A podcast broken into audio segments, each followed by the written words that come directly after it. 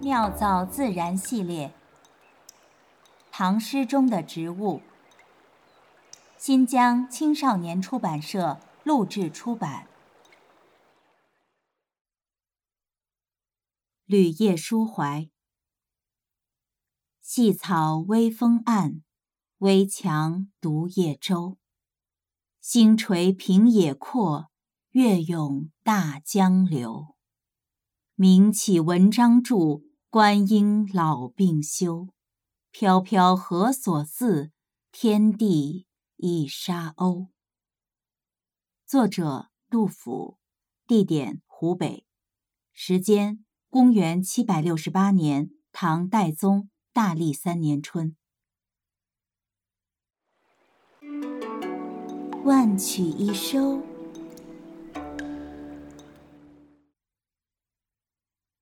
永泰元年，剑南节度使严武暴毙身亡，年仅四十岁。五年前，正是在严武、高适等朋友的资助和支持下，流亡成都的杜甫修建了一间草堂，颠沛流离的家人才得以安身。后经严武推荐，杜甫谋得工部员外郎一职，勉强糊口养家，免于幼女饥啼，后世杜工部之称。便自此来。如今好友离世，草堂也为秋风所破。杜甫心中从未熄灭的火花开始渐渐燃烧，即从巴峡穿巫峡，便下襄阳，向洛阳。此刻的杜甫，貌取体瘦，发白唇枯，年老无力，百病缠身。流离半生的诗人，心中最为惦念的只有两座城。洛阳城里有他衣食无忧的童年，光芒万丈的祖先；长安城里是他半世未尽的功名，一腔报国的志诚。四月间，严武去世，五月，杜甫便买了一条破船，带着家人出发了。流浪、迁徙、避祸、逃亡，好像与这位大诗人有着某种神秘的、无法斩断的关联。他计划从成都出发，至夔州，再奔江陵。这首《旅夜抒怀》应作于岷江、长江漂泊之际，大概是出城不远，途经渝州、中州一带而书。前半首写旅夜，细草在微风的吹动下沙沙作响，孤零零的破船竖着桅杆停泊在月夜。细草无依，只可随风而动；小舟无根。唯有依水不定。诗人是在写草、写船，还是在写暗夜里的自己？星垂平野阔，月涌大江流。雄浑壮阔、旷大苍茫，历来为人所称道。越是这样阔野星垂、月涌江流的大背景，越是勾勒出暗草细微、孤舟竭力、诗人渺小。杜甫发出了一声重重的叹息，疏忽之间，这叹息声便在一片扩大中消散得无影无踪。诗的后半首写抒怀，《新唐书》里记载的杜甫旷放不自检，好论天下大事，这种描述已经无法和眼前的枯瘦老人联系在一起。天宝七载，青年诗人旅居长安十年求官。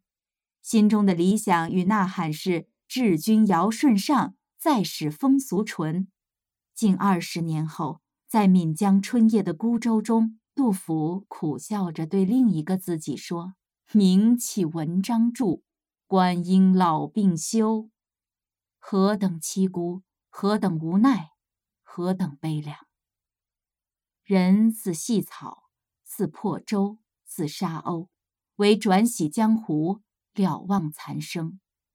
天明之后，杜甫驾着小船继续自己的旅程。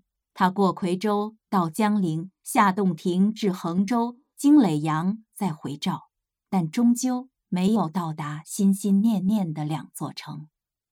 大历五年的一个冬日，风急浪高，破舟飘摇，病困交加的杜甫已在江上流浪了五年的时光。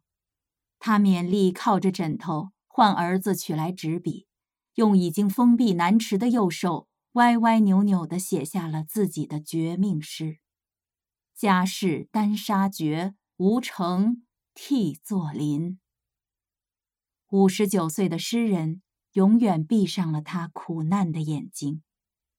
临终唯有两件事无法放下：孤苦无依的妻儿，危如累卵的国家。妙造自然。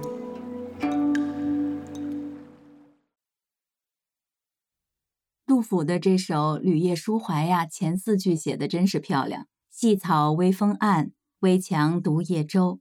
星垂平野阔，月涌大江流。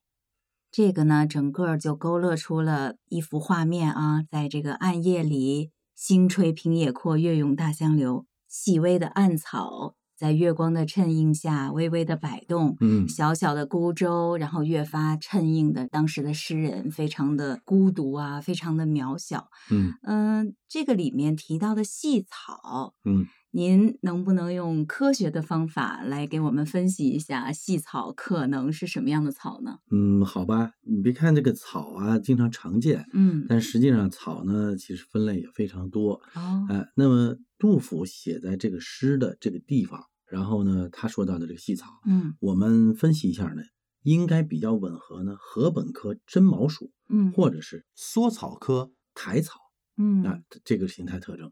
针毛鼠是不是像那个细细的，像像针一样的那种那种小草？没错，没错。呃，真毛鼠的植物呢，叶形啊都非常纤细，嗯，远远的看呢，就像毛发一样啊。特别是真毛开花的时候，嗯，它更加纤细了。所以这个时候呢，被形容成细草，嗯，啊，那是太恰当不过了。嗯，这种草应该也是比较柔软的，比较细的，是吧？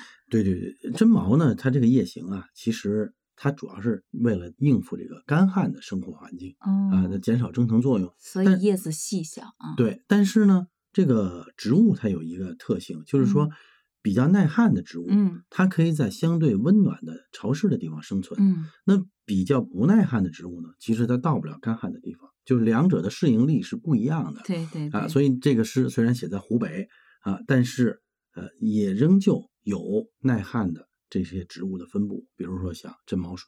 嗯，您刚才还提到了一种叫苔草，是吧？哎，对对对对，呃，苔草呢，它是缩草科苔草属的这种草呢，它和针毛啊比较类似，嗯，都有比较纤细的叶片，但是呢，比针毛呢稍微宽一点儿，柔软一点儿。哦，那么苔草属的植物啊，它和刚才说的针毛属的，嗯，生长环境就不一样了。它生境是多种多样的，从干旱开阔的热带稀树草原、嗯，热带雨林，嗯啊，到湿地草原，一直到针叶森林，甚至于到极地苔原，哦，都可以见到苔草，适应能力相当强，相当强，相当强。咱们中国呢，大概有五百种苔草，都分布在全国各地。那这个苔草，那基本上占据了咱们国家很多地方的这种 草地了啊！哎，是是是，呃，苔草呢，很多呢，它是叫做这个森林湿地系统最下层的优势草种，因为上面有树啊，然后有灌木啊，一直到了这个苔草。苔草非常适应了在水环境里，比如说湖边、堤坝啊、河边啊，这是非常好的这种滨水植物。哦。那您说，那究竟是这个苔草呢，还是这个真茅草呢？根据这个诗写作的时间和地点，嗯啊，包括这个诗句叫“细草微风岸”，对啊，我们来推断呢，应该说是禾本科的真茅啊，嗯，更接近于这个细草的描绘啊。考虑到它的分布范围。哎，呃，或者是这样来讲啊，嗯，因为这个诗写在岷江，岷江呢这个附近呢海拔高，嗯，如果是海拔高一点，杜甫并没有明确的表明说他是在岷江段的哪一个高度写的，嗯，如果是海拔比较高呢，它就比较接近真毛的生境，也就是说它这细草苗是真毛，嗯，但是如果要是分布范围来说呢，嗯，那个地方又多水嘛，嗯，哎，那可能苔草的可能性更大，嗯啊，说实话，就是这个细草两种都有可能。嗯，但是不管是这个针毛呀，还是这个苔草呀，诗句给我们的感受啊，细草微风岸，嗯、都已经清楚的表达出来了。对对对对。万曲一收，妙造自然。